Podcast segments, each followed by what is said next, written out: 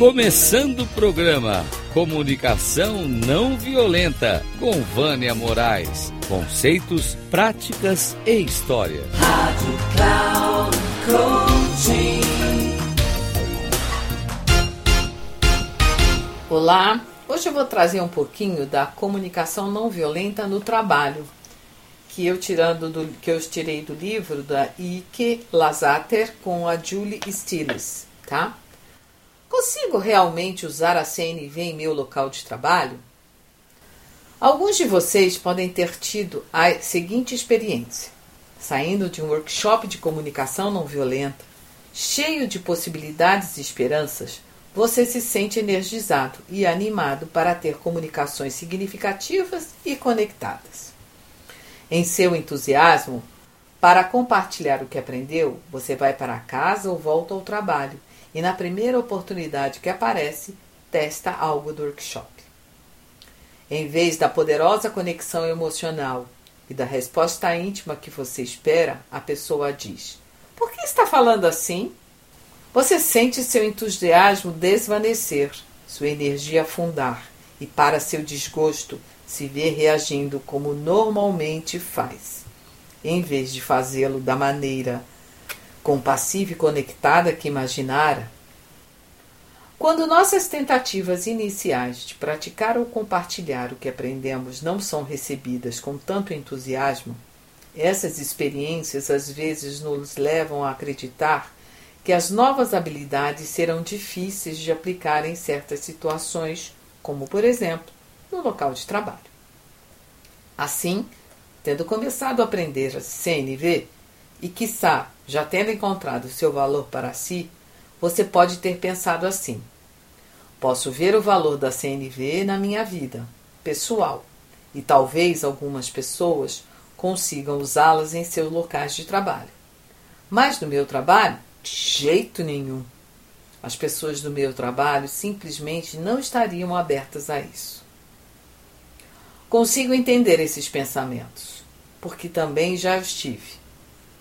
Quando comecei a aprender a CNV, estava trabalhando como advogado. O último processo que defendi foi em 1999, pouco antes de eu deixar a advocacia e começar a fazer parte do conselho do Center for Nonviolent Communication. Foi um caso no Tribunal Federal dos Estados Unidos, no Vale Central da Califórnia. O caso tratava do despejo de agrotóxicos, uma das testemunhas do governo, do governo era uma analista química bem qualificada, que nunca havia testemunhado em um tribunal.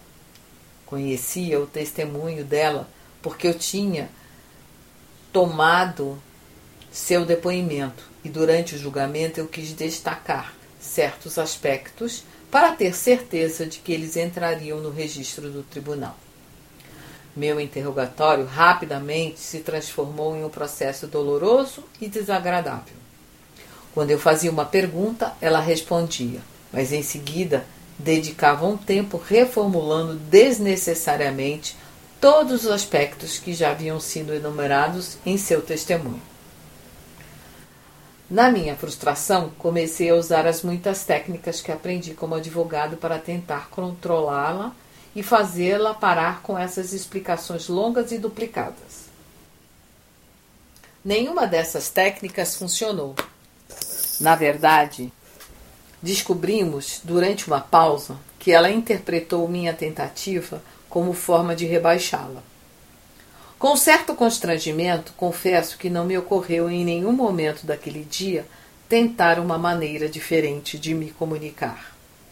Eu estava angustiado com essa situação.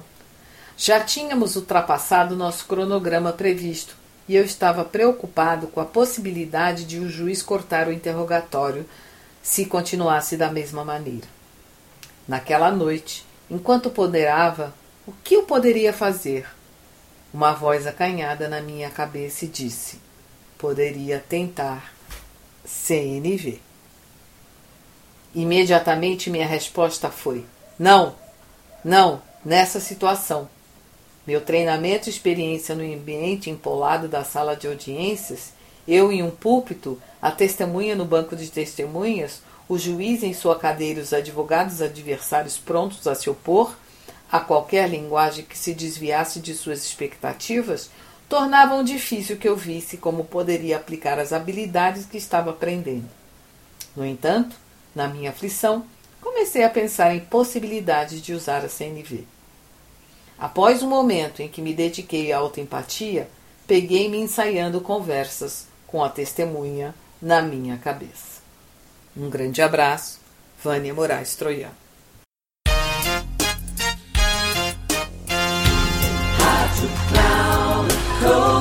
Chegamos ao fim de mais um Comunicação Não Violenta com Vânia Moraes. Conceitos, práticas e histórias. Rádio Cloud Coaching.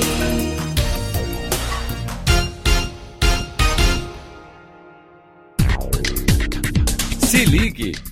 Comunicação não violenta com Vânia Moraes. Conceitos, práticas e histórias.